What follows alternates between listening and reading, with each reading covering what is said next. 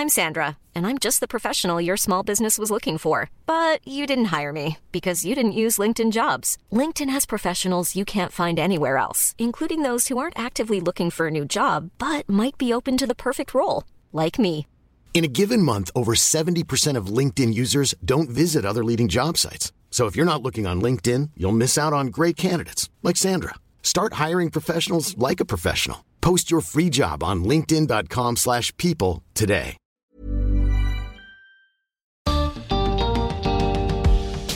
¿Alguna vez pensaron en la cantidad de cosas que tuvieron que suceder para que como humanidad lleguemos al aquí y a la hora? Seguro que después de escuchar este episodio de TED en español vas a interpretar la historia de otra manera.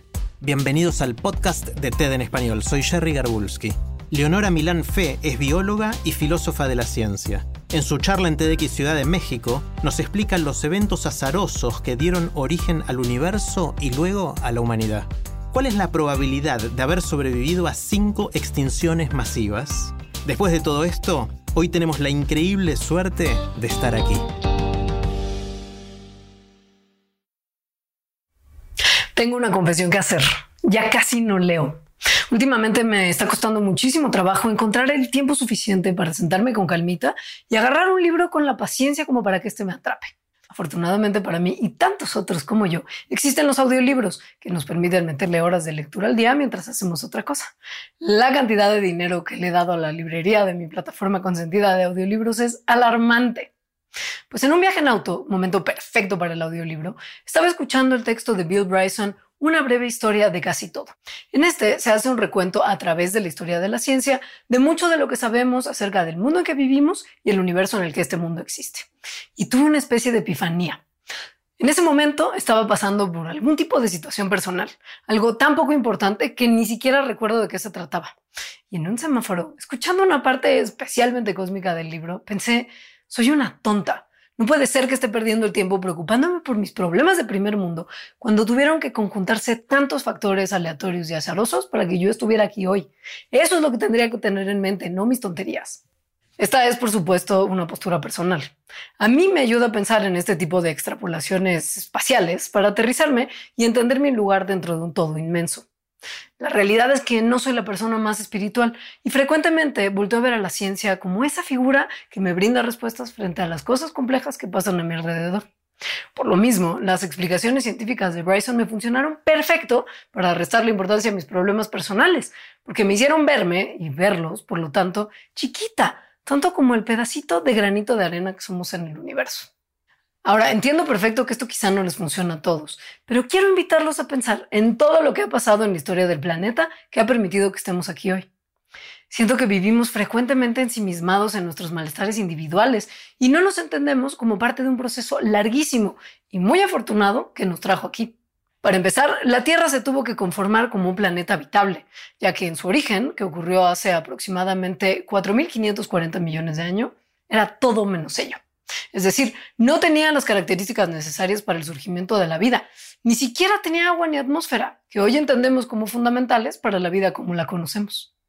En su primera era estaba siendo constantemente bombardeada por meteoritos y tenía una actividad volcánica intensa, cosas que eventualmente contribuyeron a que se formara una atmósfera primitiva.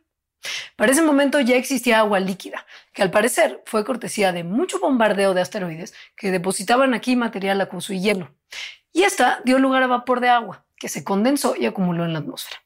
Esto ayudó a enfriar el exterior del planeta y contribuyó a que se formara su corteza sólida y los océanos. Cuando se enfrió lo suficiente, las formas de vida más primitivas empezaron a formarse. El cómo todavía no se elude. Uno de los dolores de cabeza más grandes de los biólogos es que, aun cuando sabemos tanto de la vida que hay en la Tierra y de mucha de la que pasó por aquí en momentos anteriores, no tenemos una explicación clara de cómo surgió esta. Lo que entendemos a grandes rasgos es que la atmósfera primitiva no tenía oxígeno, sino otros componentes como nitrógeno y dióxido de carbono, un poquito de hidrógeno, agua y metano. Los impactos de asteroides en la Tierra, los rayos y la luz ultravioleta proveniente del Sol actuaron sobre estos componentes y facilitaron que se formaran compuestos simples. Estos bajaron con la lluvia y se depositaron en los cuerpos de agua que se formaban en los cráteres, combinándose con minerales que estaban en el suelo. Estas combinaciones fueron acumulándose y haciéndose más complejas, hasta que eventualmente dieron lugar a los ancestros de las células que hoy forman a todos los seres vivos. Esta explicación, por supuesto, está súper simplificada y omití los múltiples misterios que existen sobre el surgimiento de estas protocélulas. Pero créanme que su formación no fue trivial y que es tan sorprendente que hoy no logramos entender bien a bien cómo ocurrió.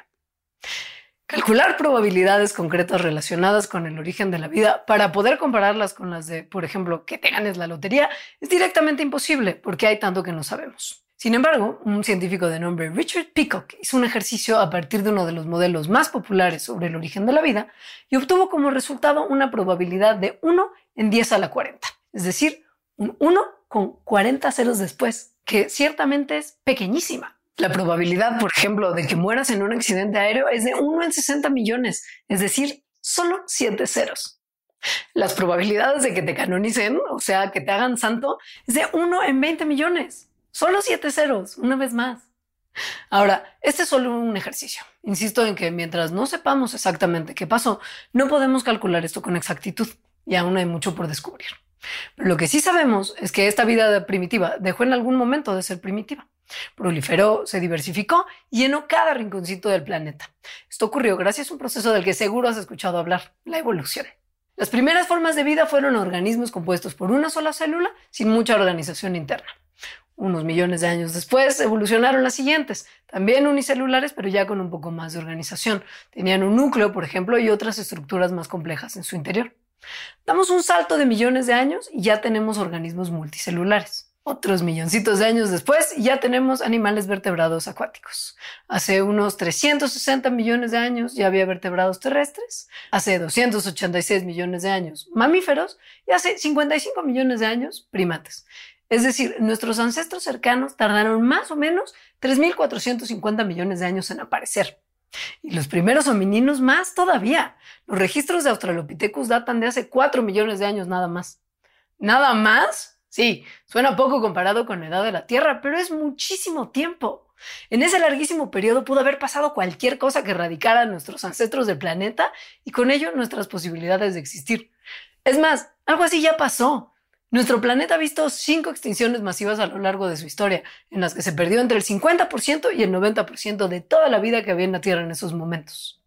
Pero no les tocó y sobrevivieron como sus ancestros antes, esquivando enfermedades, depredadores y otros eventos de extinción, menos masivos pero igualmente peligrosos. Miren, aún después de llegar al momento Homo sapiens de la historia, atravesamos cientos de momentos complicados que nos tienen donde estamos hoy, incluyendo el de tu concepción misma. Piensa en la casualidad de que el óvulo y el espermatozoide precisos se hayan encontrado, cosa que para una célula espermática implica una probabilidad de 1 en 250 millones. Recordemos que el que yo me convierta en Santa Leonora es 10 veces más probable. Si le soy sincera, no lo veo muy realista. Peor todavía, hay que tener en mente que ese proceso idéntico se dio con las mismas probabilidades en todas las generaciones que te preceden y de donde vienes. Esas personas, además, lograron sobrevivir a todos los procesos sociales por los que ha pasado la humanidad. Guerras mundiales, guerras locales, complicaciones de la migración, accidentes, violencia por montón y de diversos tipos. Y los problemas de salud. Pandemias hemos tenido muchas, no solo esta, y epidemias también.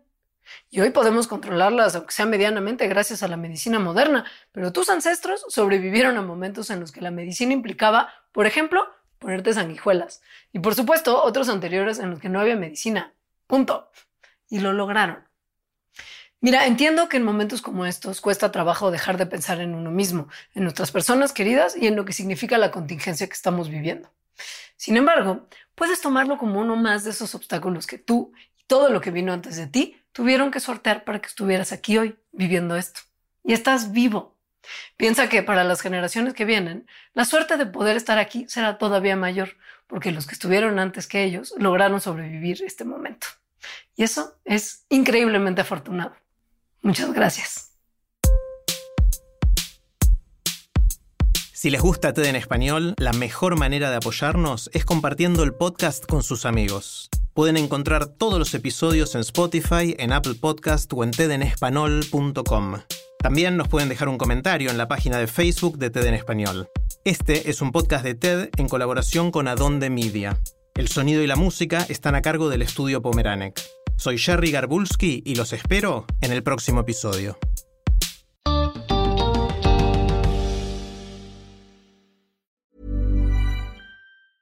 A lot can happen in the next three years. Like a chatbot may your new best friend. But what won't change? Needing health insurance. United Healthcare Tri Term Medical Plans are available for these changing times. Underwritten by Golden Rule Insurance Company, they offer budget friendly, flexible coverage for people who are in between jobs or missed open enrollment. The plans last nearly three years in some states, with access to a nationwide network of doctors and hospitals. So, for whatever tomorrow brings, United Healthcare Tri Term Medical Plans may be for you. Learn more at uh1.com.